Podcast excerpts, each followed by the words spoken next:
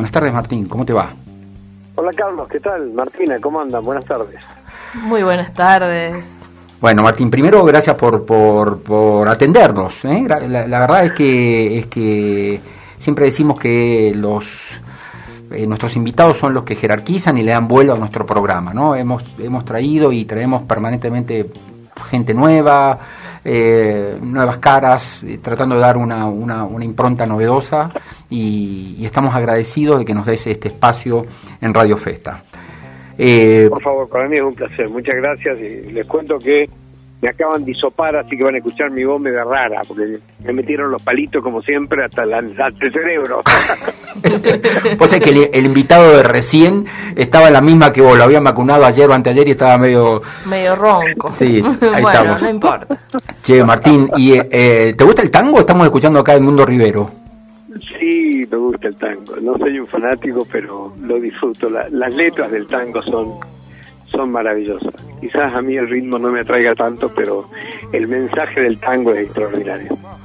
Bueno, vos sabés que en Radio Festa, y esta ahí vamos con la primera pregunta, estamos tratando de, bueno, de, con excusa de, de, las efemérides y buscando siempre quién nació un día como hoy o quién falleció un día como hoy o qué se celebra, hemos puesto desde zambas hasta rock, hasta los Beatles, los Rollings, el mundo Rivero, bueno, todo lo que te puedas imaginar. Y de alguna manera sentimos, creemos que hemos venido y atraído acá, a esta tu radio, un espacio un poco diferente a lo que quizás vos concebiste cuando creaste este espacio. ¿Qué mirada te merece esta nueva FM profesional que, que ha surgido y que está abriéndose espacio en la radiofonía salteña?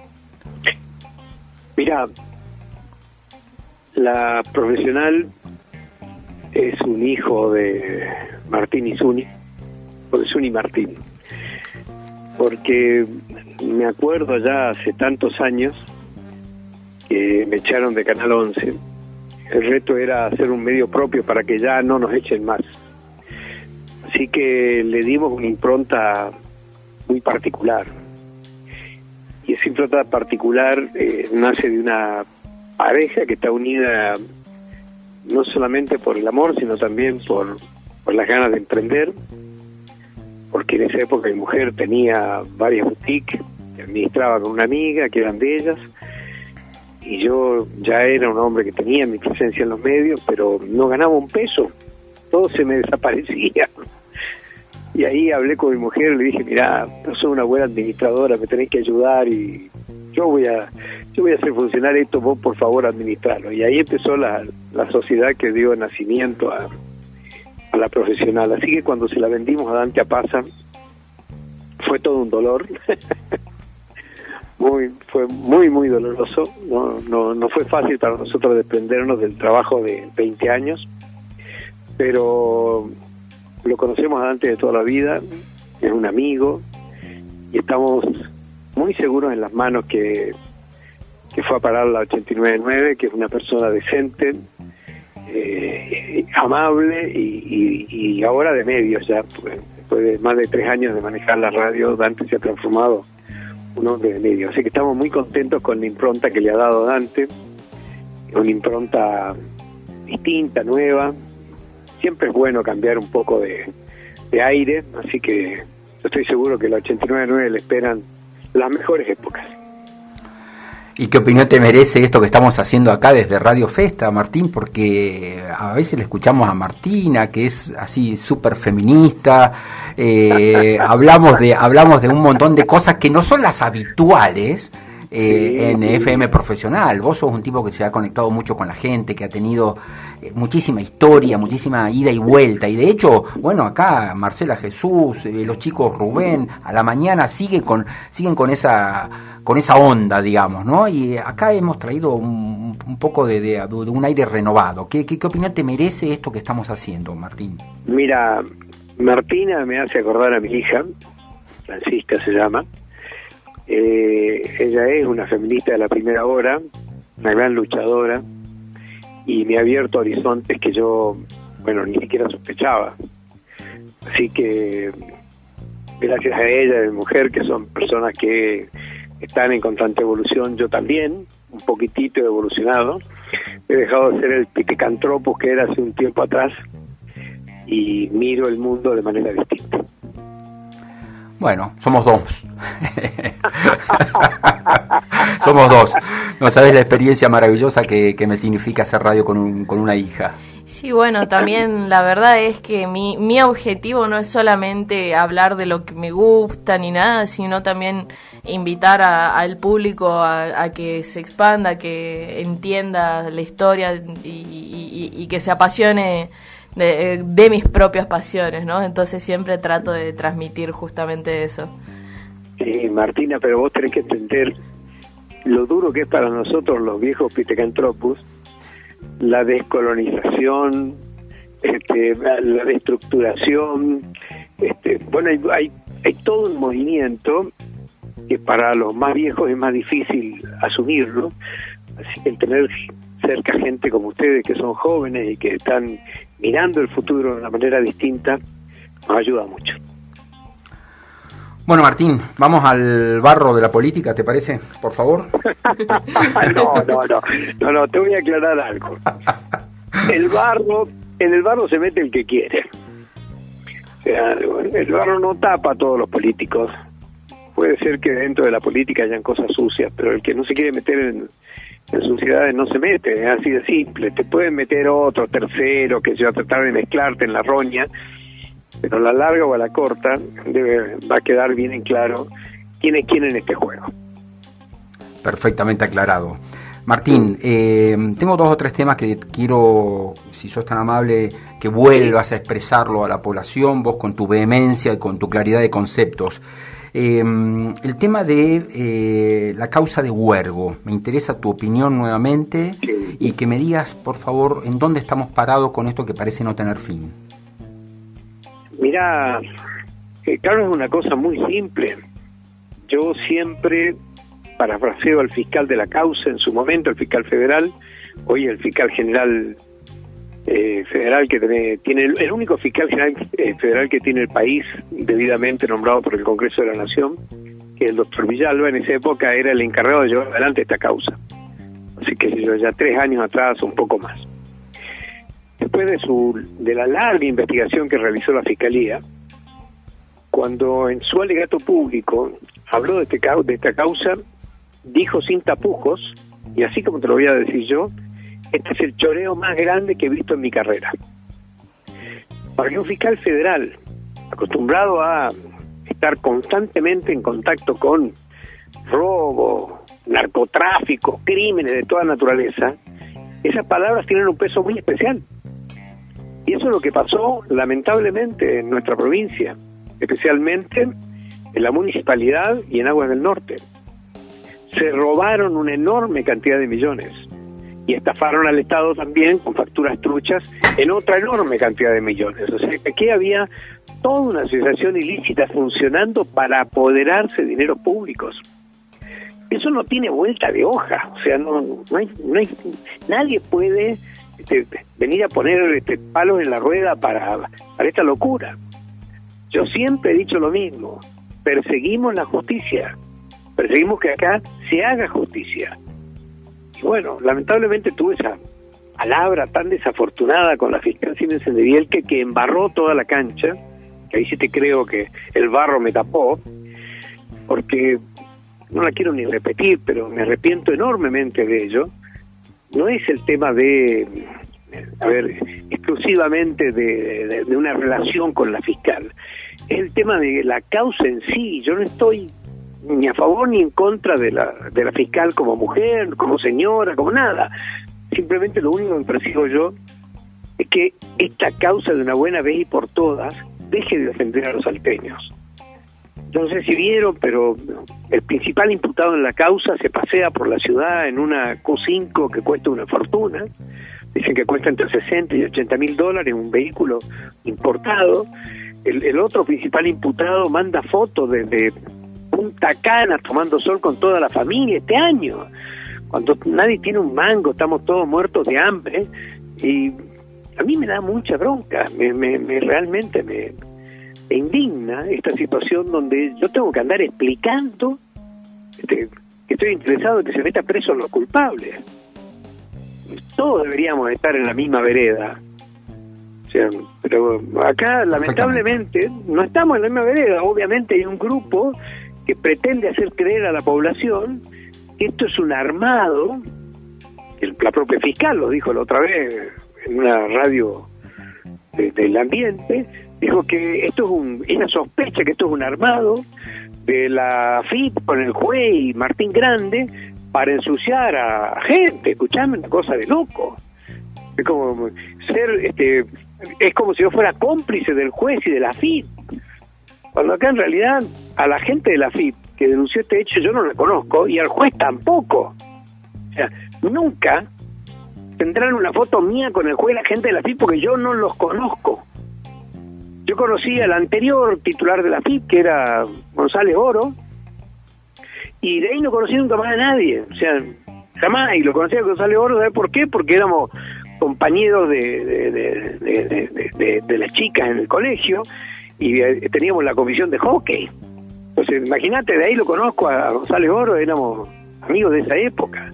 Pero decir que yo estoy tramando junto a un juez a la, a FIP una, a ver, una historia para inmiscuir a, Gustavo Sáenz para que no sea gobernador, eso es, solamente se le ocurre a los ociosos que son chupamedias del poder.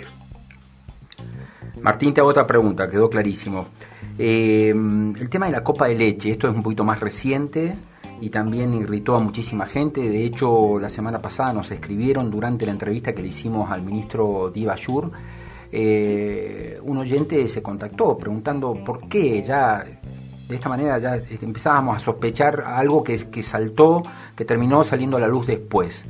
Eh, se terminó adjudicando la copa de leche a una empresa con, con un sobreprecio sobre, otra, sobre otro oferente. Y se sospecha que esta otra empresa ganadora pertenece al ex gobernador de la provincia de Salta, Juan Manuel Urtubey. Eh, ¿qué, qué, se sabe de todo esto? Mire, yo no puedo decirle hechos concretos. Nosotros con Virginia Cornejo fuimos a visitar Cosalta para interiorizarnos de absolutamente todo antes de abrir la boca.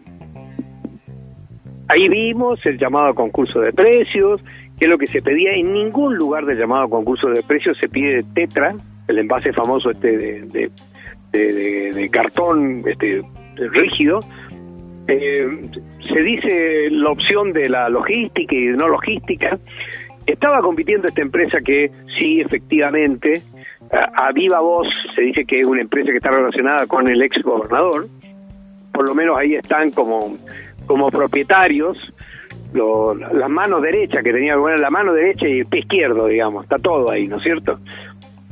Así que la verdad es que entendemos que esto es una licitación amañada y vamos a ir a la justicia, porque yo sé que aquí a veces, a veces, en el 99.99% de los casos, todas estas denuncias van al tacho de basura porque no tenemos una justicia que en su mayoría valga la pena. Hay honrosas excepciones, pero las excepciones no hacen a la regla, lamentablemente pero te puedo asegurar que esto es una licitación absolutamente amañada.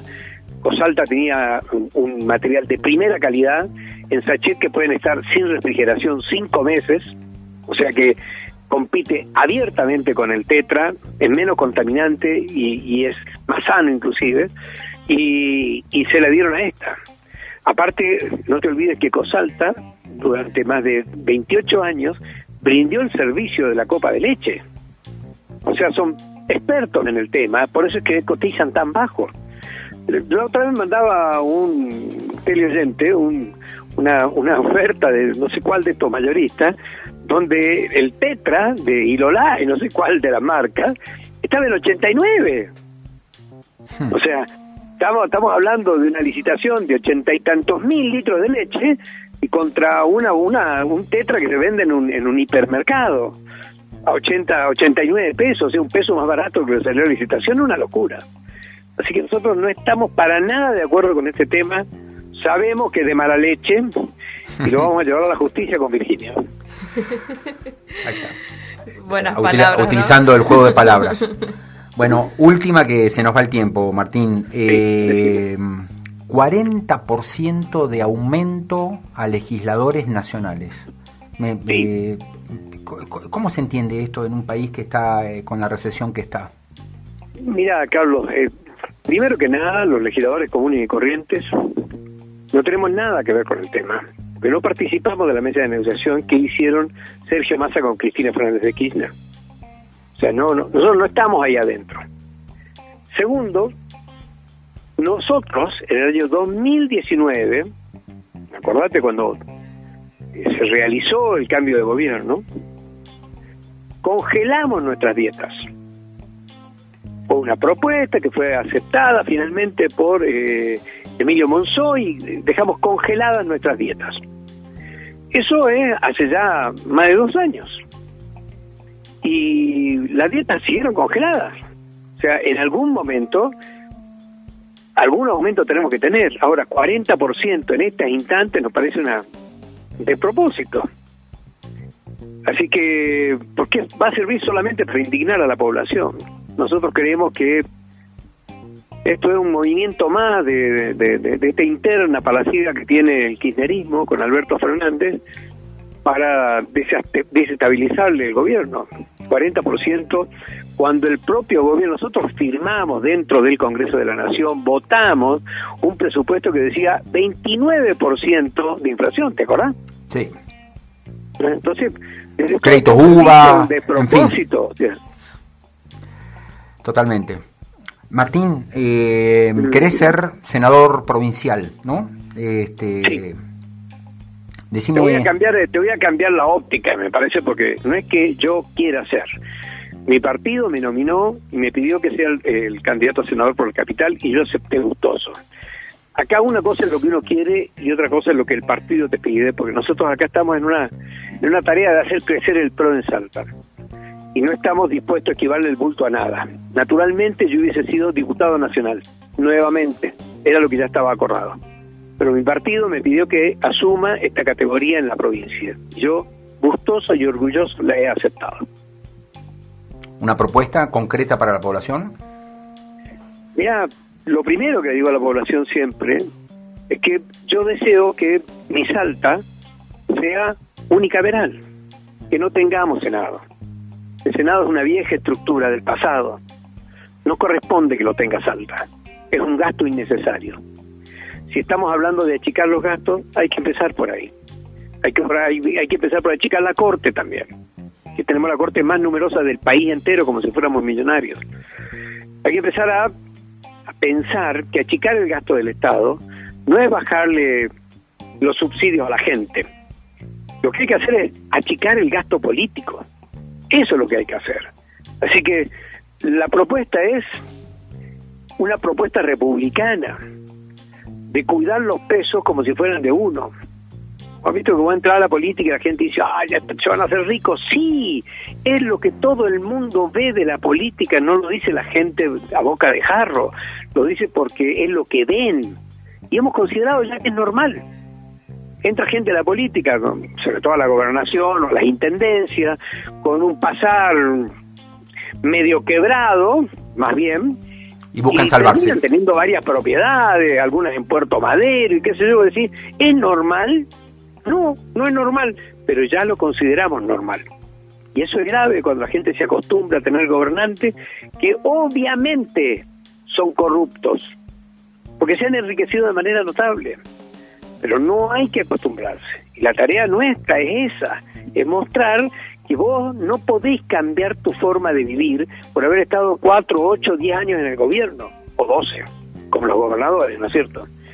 Tenemos que mostrarle a la gente que nosotros podemos cambiar esa realidad y volver a la austeridad republicana que nos acostumbraron tantos gobernantes del pasado, cuando este país fue maravillosamente rico sigue siendo rico. El problema es que ahora se hacen ricos. En vez de enriquecerse el pueblo despacito, se enriquecen solamente los gobiernos. Muchas gracias, Martín.